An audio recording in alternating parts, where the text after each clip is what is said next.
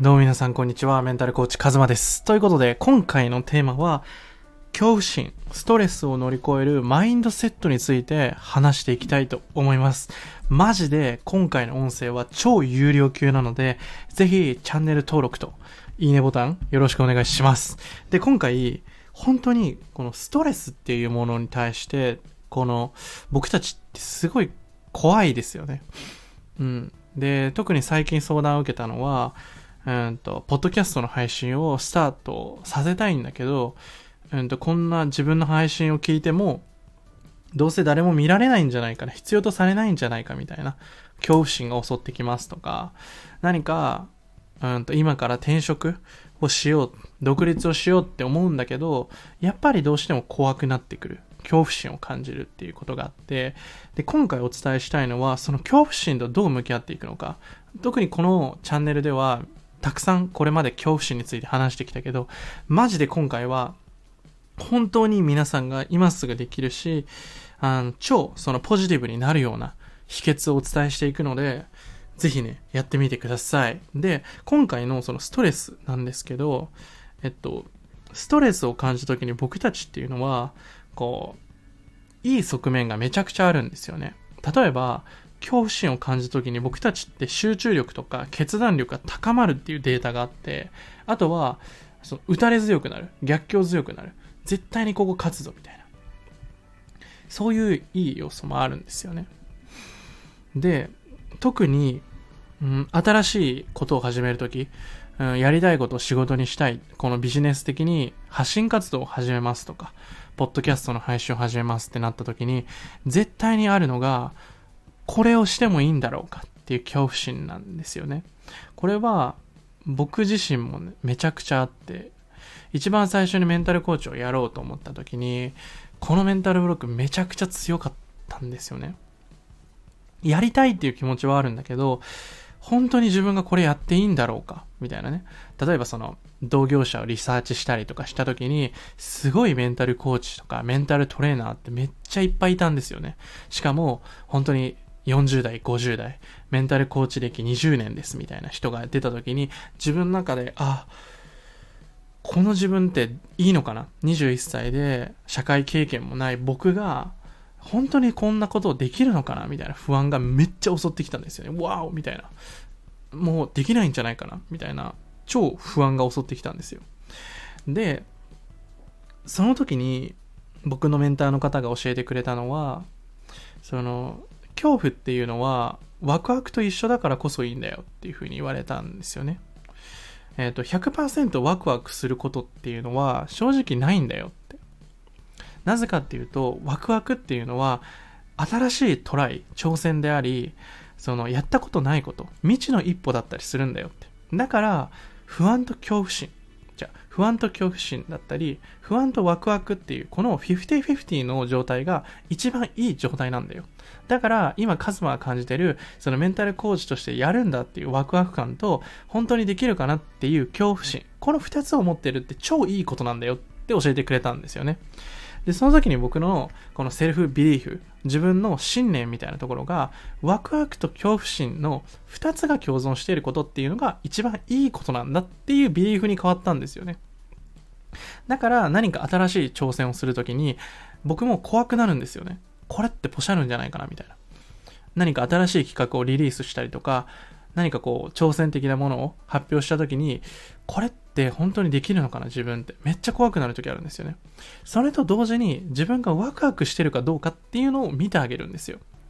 その時に自分自身がちょっとワクワクしてるなって、ちょっと胸の高ぶりだったり、こうワクワクとかゾクゾクみたいなのが入り混じってる状態の時は、あ、これね、多分うまくいくなって。これめちゃくちゃいい状態だなっていうビリーフがあったんですよね。うん。で、かといって、やっぱり新しい挑戦をするときに怖くなりますよね。うん。で、特に僕たちの一番大きい、えっ、と、恐怖心っていうのは、やっぱり間違いを避けたい。うんと失敗したくないとか、罰になっちゃダメだよっていう恐怖心がもうめちゃくちゃ強いんですよ。で、これは日本の教育で、丸罰感覚の教育。点数がいい子は素晴らしい。点数が悪い子は罰なんだよって。このあなたの成績5段階評価で2だったらあなたダメなんだよ。5は素晴らしいんだよっていう風に僕たちは結果で評価を受けてきましたよね。だから僕たちのそのパーソナリティ、アイデンティティっていうのは、うんと、僕たちって一つじゃないんですよね。この僕っていう存在は一人じゃなくて、いろんな自分がいるんですよね、実は。例えば会社でペコペコ、なんだろう、こう、誰か上司を持ち上げたりしてる自分だったり、お客さんの自分だったり、店員さんの自分だったり、恋人の前の自分だったり、両親の前の自分だったり、それこそやりたいことをしてる時の自分とか、いろんな自分が、こう、多重人格的にいるんですよね。これはえっ、ー、と、変なものではなくて、いろんなパーソナリティがあるんですよね。で、特にやりたいことをしようって思った時のこのワクワク感と、いやいや、間違え、これバカにされるかもしれないよ。売れないかもしれないよ。失敗するかもしれないよ。みたいな恐怖心っていうのは別の自分が出てくる感じなんですよね。だから二つの自分、天使と悪魔が喧嘩してるみたいな状態なんですよね。で、それを和らげてくれる時に大事なのは、自分の家庭を褒めてあげるということなんですよね。うん。例えば、ポッドキャストの配信をしていく中で恐怖心を感じるって。よく、ポッドキャスト1本目撮ったねって。すごいね。よく頑張ったねって。めちゃくちゃ怖かったよね。それでも飛び込んだ自分って結構いいんじゃない？とかね。例えば、独立しようって一歩踏み出してみた時の恐怖心を感じたら、自分、これから新しい人生歩もうっていう風に、現状変えようって今、してるなって。めちゃくちゃいいよね。頑張ってるよね。ナイスって。本当によくやったよね。で、自分にセルフトークしてあげるんですよね。褒めてあげるんですよ。えっと、あなたはすごいからっていう、その自分のアイデンティティを褒めるのではなくて、あなたの家庭を褒めてあげるんですよね。この今感じてる恐怖心の前までにきっといろんな行動をしてきたと思うんですよね。いろんな自己投資をしてきたりとか、いろんな失敗をしてきたり、いろんな後悔、挫折してきた上で今があると思うんですよね。その自分を認めてあげるんですよね。褒めてあげる。よくここまで来たなって。うん。うん。この褒めるっていう自分のセルフトークをポジティブに変えてあげるのが大事なんですよね。今の恐怖を感じている。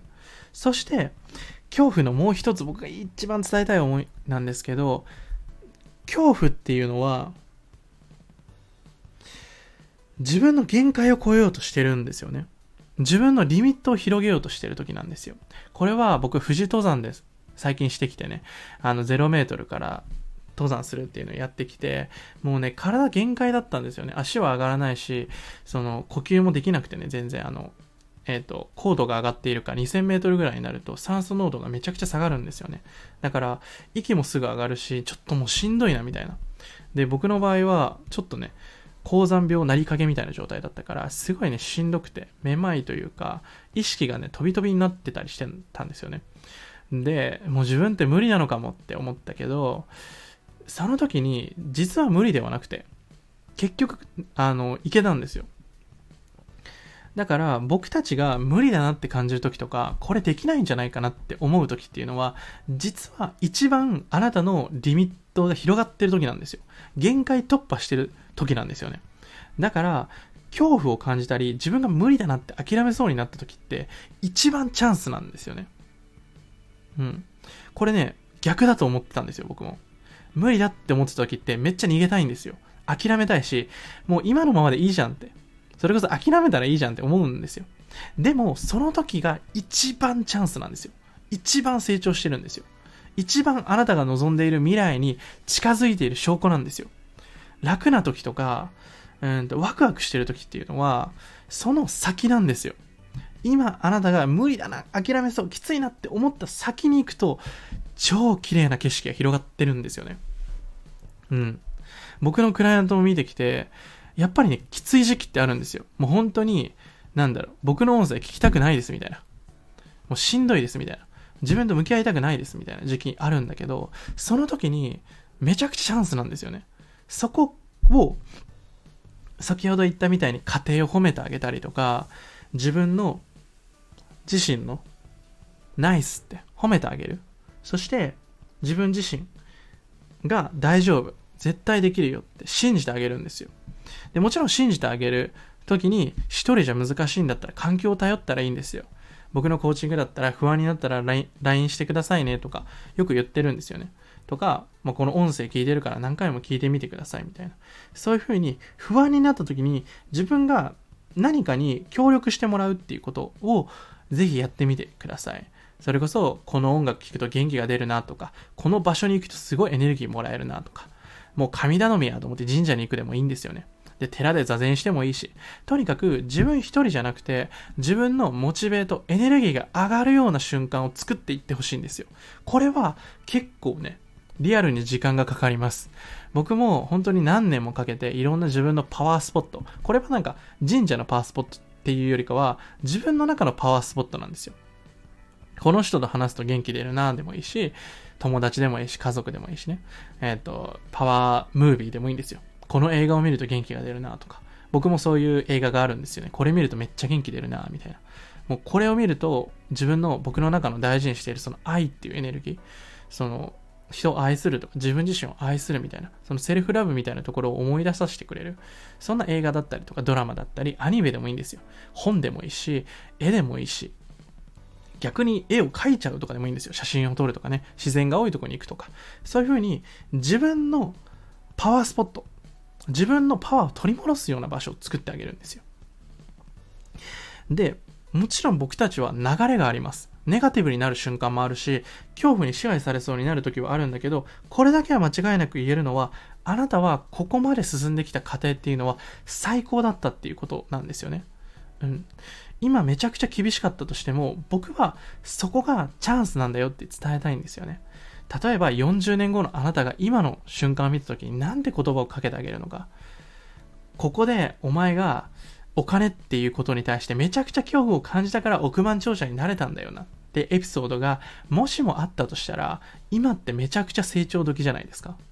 今あなたが転職とか独立で迷っていて、その時に40年後の自分が声をかけてきた時に、お前今ここで一歩踏み出したら最高の未来が待ってるぜって言ってくれたとしたら、これは未来っていうのは誰でも決められるんですよ。これから出てくるからね。そして過去は関係ないんですよね。過去何度失敗しただろうと、きっとその時のあなたはベストだったんですよね。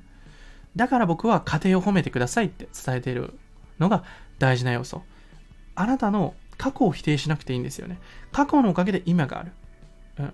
すべて無駄じゃなかった。そんな言えるような未来をこれからサクセスすることができる。未来を変えることができれば過去を改変できるんですよ。かつて僕がどん底だった人生をメンタルコーチっていう職を見つけて、それがで、仕事になった時に初めてあの時の自分、本当に経験させてありがとうって思えるようになったんですよね。で、まだそう思えてない方はめちゃくちゃチャンスです。これからそう思えるような未来をサクセスすることができるんですよ。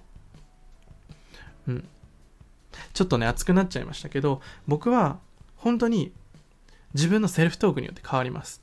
自分の家庭を褒めて、そして、ストレスっていうのはすごいポジティブな要素なんだよ。自分を成長させてくれるような、最高のリミットを広げてくれるような、自分の未来を変化させるような最高の場所場所なんだよっていう風にメッセージをぜひ伝えたいです。そして今回の音声で本当に共感したなと思った方は下の概要欄にあるマスターメンタル講座をぜひ受けてみてください。今回ね、リニューアルしたんですよね。以前追加していた方も、ぜひ今回もう一度クリックしてみて、リニューアルしたメンタル動画3日間受けてみてください。マジで自信だったりとか、行動力だったり、マインドセットの話をかなり深くまとめました。ぜひ今回、まだ追加してない方、今まで追加してたけど、もう一回学びたいよって方は、再追加して学んでみてください。ということで、今回の音声はこれで以上になります。ぜひ、チャンネル登録、いいね、そしてコメントお待ちしております。以上、メンタルコーチカズマでした。またね。